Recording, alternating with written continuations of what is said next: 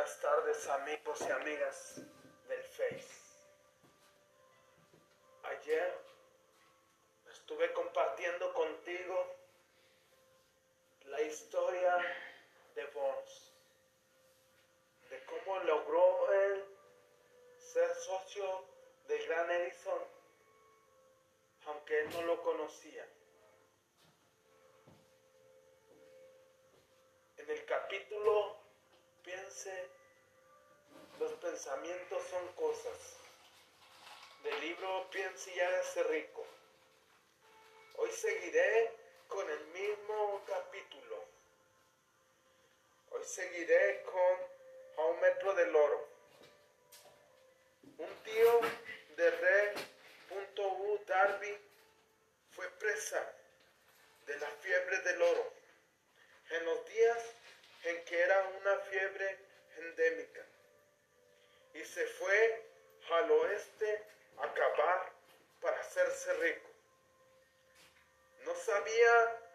Se había sacado más oro de los pensamientos de los hombres que de la tierra. Obtuvo una licencia y se fue a trabajar con el pico y la pala. Después de varios meses de trabajo, obtuvo la recompensa de descubrir una venta de, mineral brillante. Necesitaba maquinaria para extraer el mineral. Volvió a su, a su hogar en Williamsburg, Maryland, y les habló a sus parientes y a algunos vecinos del hallazgo. Todos reunieron el dinero necesario para la maquinaria y la enviaron a la mina. Darby y su tío volvieron a trabajar en ella. Extrajeron el primer carro de mineral y lo enviaron a un fundidor. Demostraron que poseían una de las minas más ricas de Colorado. Con unos pocos carros de más de mineral saldarían todas las deudas. Entonces empezarían a ganar dinero en grande. Hacia abajo fueron los taladros, muy alto llegaron las esperanzas de Darby y de su tío. Entonces sucedió algo. El, el filón de mineral brillante desapareció. Había llegado el final habían llegado al final del arco iris y la olla de oro no estaba allí. Perforaron en un desesperado intento para volver a encontrar la beta, pero fue en vano. Finalmente decidieron abandonar. Vendieron la maquinaria a un chatarrero por unos, pocos centenares de dólares y tomaron el tren de vuelta a casa. El chatarrero llamó a un ingeniero de minas para que mirara la mina e hiciera una prospección. El ingeniero le informó de que el proyecto había fracasado porque los dueños no estaban familiarizados con las vetas falsas. Sus cálculos indicaban que la beta reaparecería a un metro de donde los Darby habían dejado de perforar. Allí fue precisamente donde fue encontrado. El chatarrero extrajo millones de dólares en mineral de aquella mina, porque supo buscar el, el asesoramiento de un experto vencido. Yo sé que muchas veces nosotros nos damos por vencidos sin buscar el, el asesoramiento, sin buscar el asesoramiento de un experto. Y muchas veces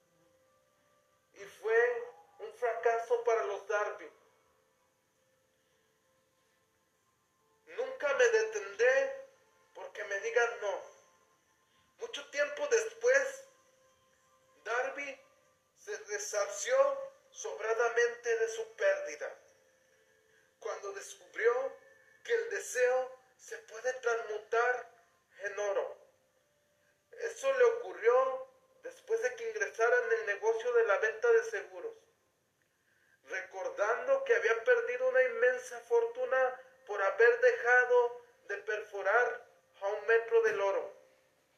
Darby aprovechó esa experiencia en el trabajo que había elegido con el sencillo método de decirse a sí mismo, no me detuve a un metro del oro,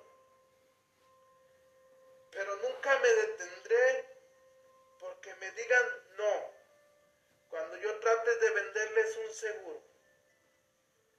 Fue ese fracaso que a Darby le dio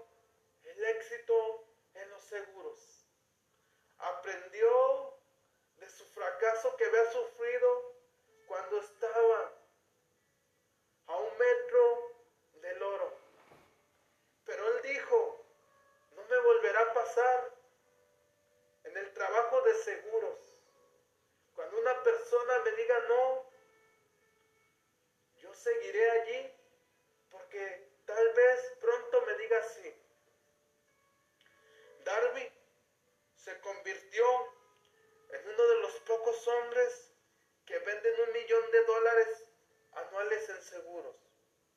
Antes de que el éxito aparezca en la vida de cualquier hombre,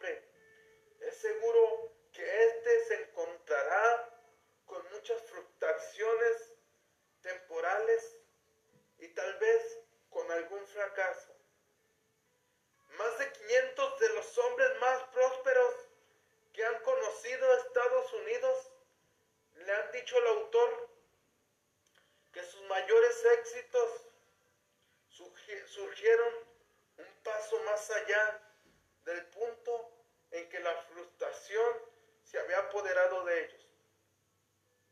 Si hoy estás frustrado, si hoy piensas que no vas a alcanzar el éxito, estás muy cerca de alcanzarlo. Ve por, él y sigue adelante. Una tarde, Darby ayudaba a su tío a moler trigo en un viejo molino. Su tío dirigía una granja grande, donde vivían cierto número de granjeros arrendatarios de color.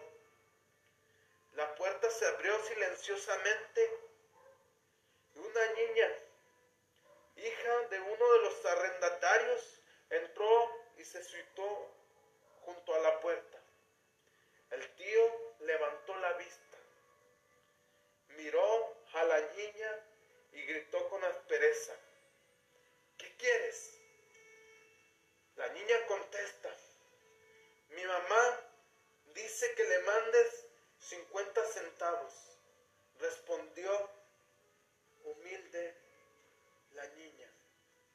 Ni hablar, replicó el tío. Y ahora vete a tu casa. Sí, sí, señor, dijo la niña, pero no se movió. El tío siguió con su trabajo tan ocupado que no prestó atención a la niña y no se dio cuenta de que no se había marchado. Y la vio allí parada, gritó, he dicho que te vayas a tu casa. Ahora márchate o te daré una paliza.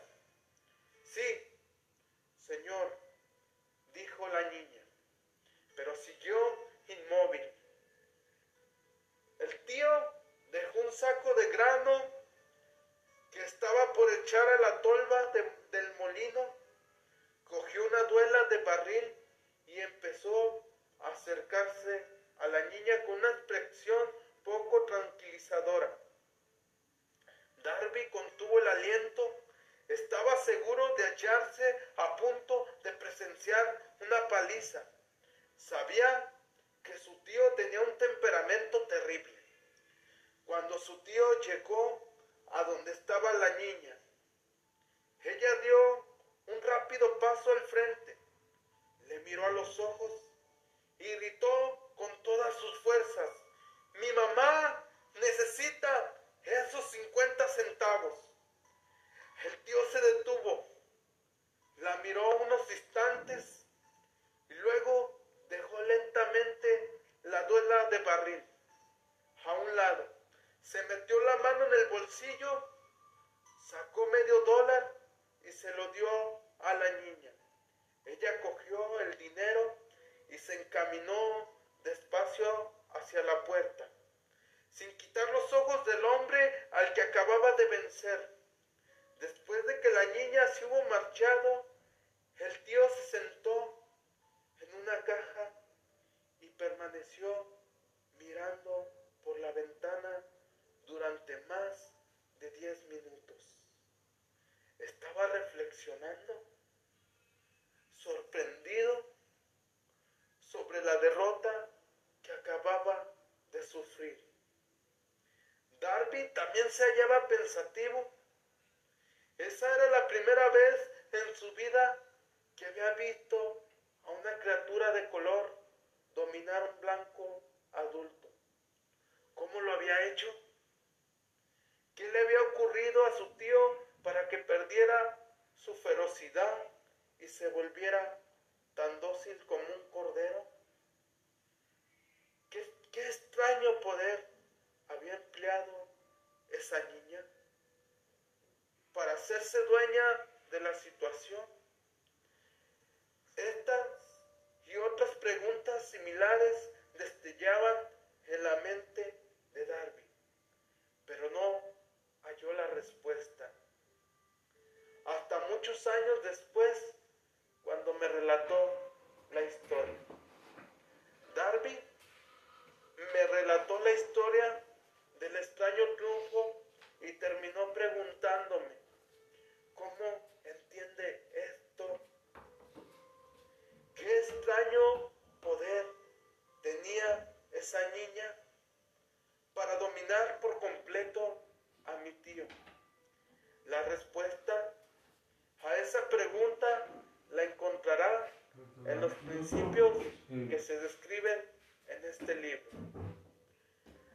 Señor Darby señaló, cada vez que un posible comprador trataba de deshacerse de mí sin hacerse el seguro, yo visualizaba a la niña parada en el viejo molino con sus ojazos desafiantes y me decía a mí mismo, tengo que conseguir esta venta. La mejor parte de las ventas que he hecho han sido a gente que me había dicho no. El señor Darby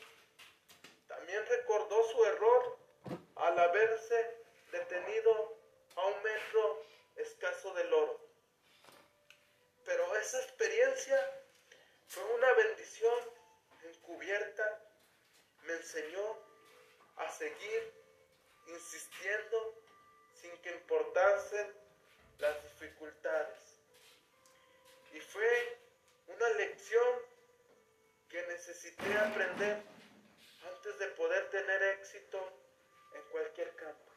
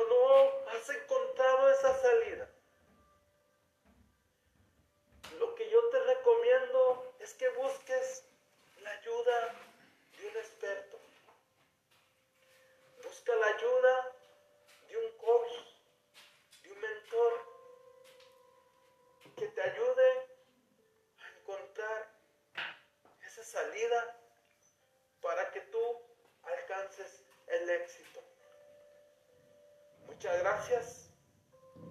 Ha sido un gran honor para mí compartir esta historia de Darby.